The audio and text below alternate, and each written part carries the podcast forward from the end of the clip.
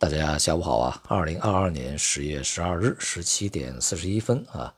今天的国内市场的 A 股在触及了这个四月份以来的低点以后呢，呃，出现了明显的反弹，并且呢，成交量在今天也是有效的有所放大啊，显示市场在当前呢，不排除啊，在这个超跌以后呢，出现一轮反弹的机会啊。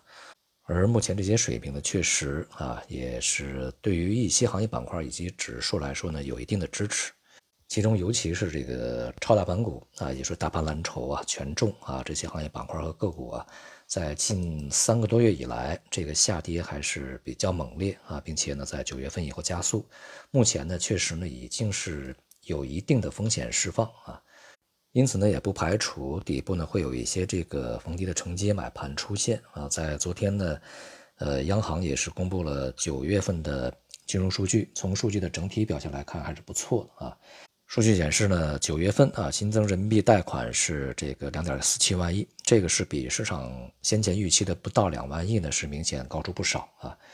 呃，M2 增速呢是十二点一，这个基本上和市场预期是持平的啊。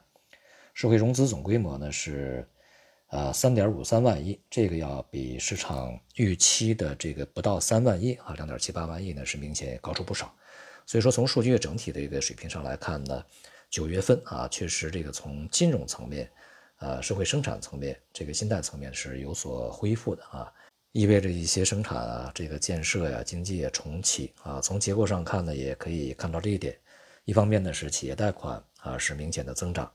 在前期嘛，一些财政的这个实行啊，同时像以基建来去带动啊，这样的一些部门的增长呢，还是相对比较明显的啊，尤其是中长期贷款比较多。这一次的数据呢，呃，个人看呢，最大的一个让人比较安慰的方面就是，呃，企业的中长期贷款增加啊，很明显，而且呢，像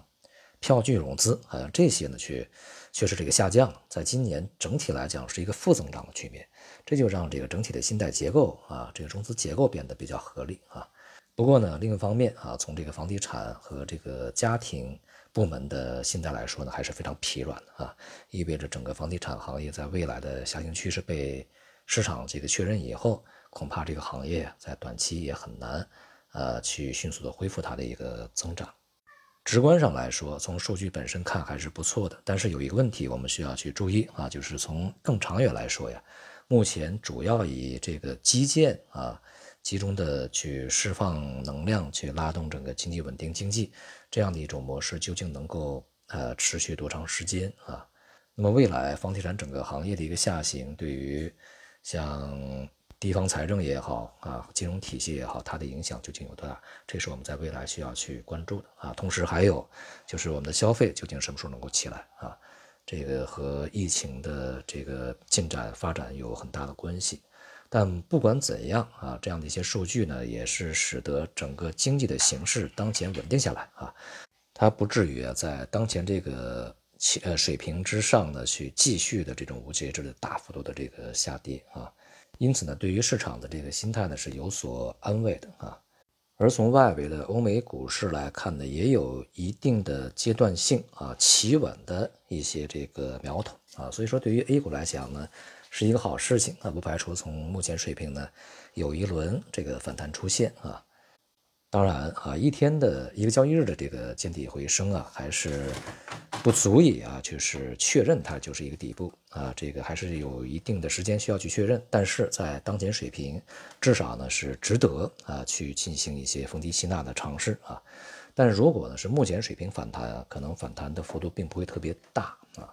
从上证指数的角度来讲，三千一到三千一百五之间这些水平呢，可能就会有一些压力去出现啊。所以呢，我们一边呢去这个谨慎的预期可能会有反弹出现，而另外一边呢，也要在整个市场，啊企稳反弹的过程中啊，这个要密切关注上档的一些抛压啊是否会再度出现。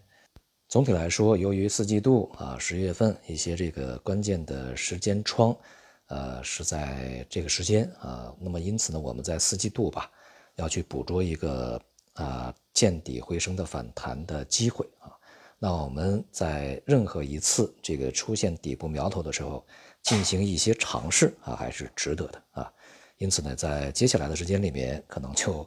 呃和前面不太一样啊。前面呢，我们就是完全的空仓观望，而接下来呢，可以去进行部分尝试的做多啊。好，今天就到这里，谢谢大家。